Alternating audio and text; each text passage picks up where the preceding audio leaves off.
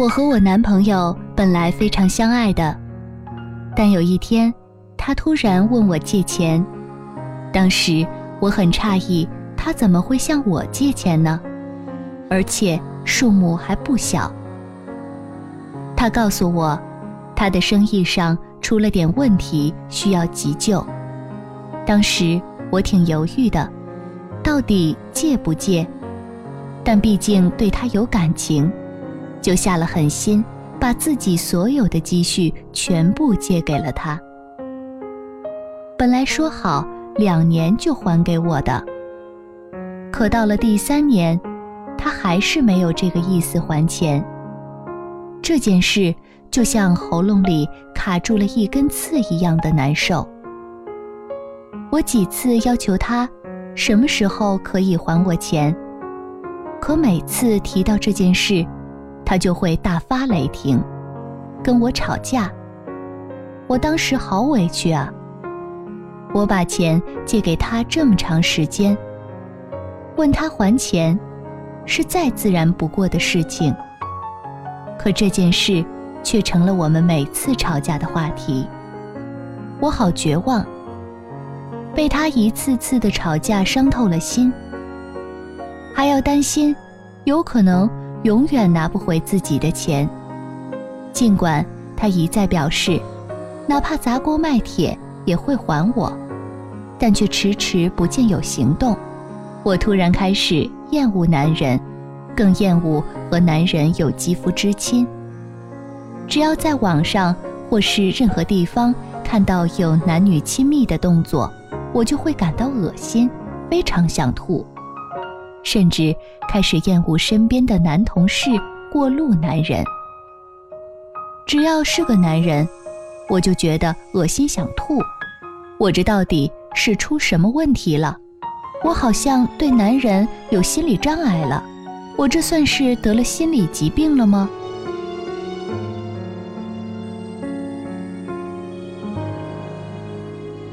欢迎走进本期的十分钟体验咨询舒适疗法。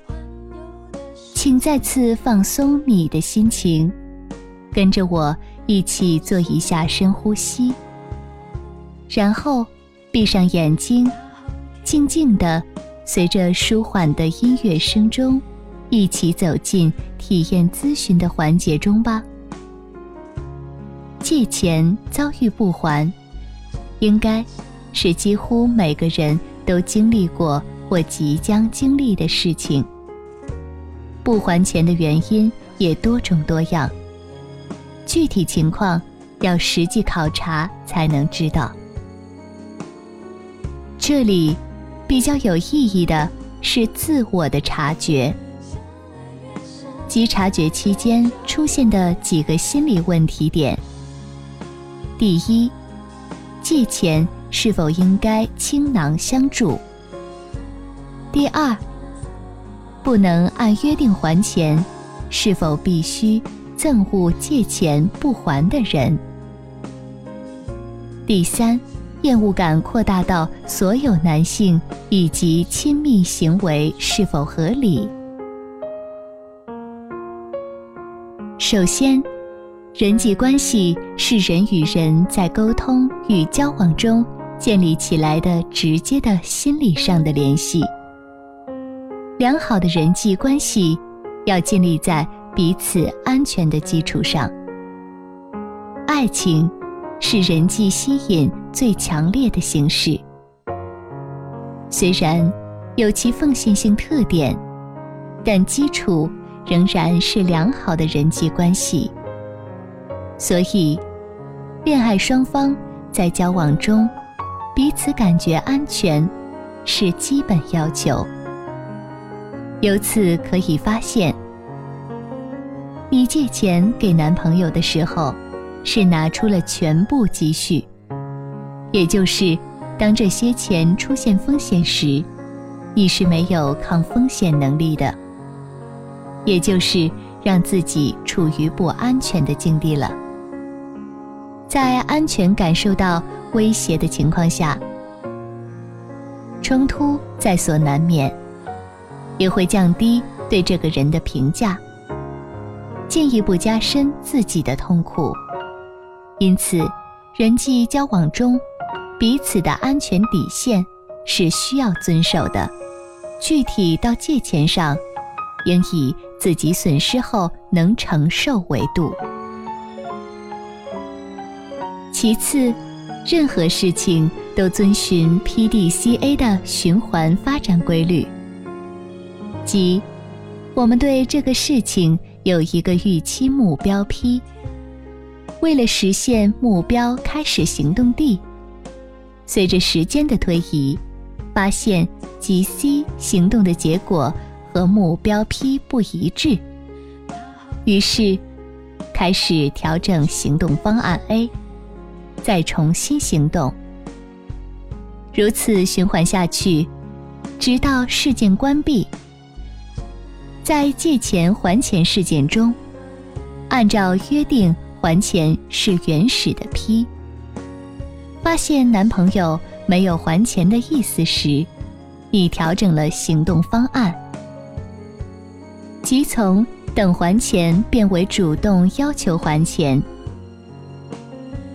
要求还钱未果，还引起了争吵，出现借钱还钱之外的内容，即委屈、厌恶心理，也就是要求还钱，对方不能还，是一个中性的事件。你对这个事件的情绪性看法，导致了自己的不良感受，并扩大到和男性有关的方方面面，这令自己非常痛苦。合理的情绪是，无法按约还钱，则调整还钱方式，或者干脆接受损失，将情绪与事件分开处理。这就是合理情绪疗法。最后，对一个人的厌恶，扩大到其他相关或相近的群体和事物中，在心理学上称之为泛化，是严重心理问题的特征。因此，你的情况属于严重心理问题，但不属于心理疾病。通常，严重心理问题通过心理咨询能够很好的疗愈。针对引发严重心理问题的刺激事件及还钱问题做合理分析，找出自己建立的错误链接，加以纠正，就可以回到健康的心理轨道上来。通常，合理情绪疗法。能够取得明显的疗效。当然，挖掘深层的心理原因，就要借助精神分析，以探索何以会对男朋友倾囊相助，又何以泛化。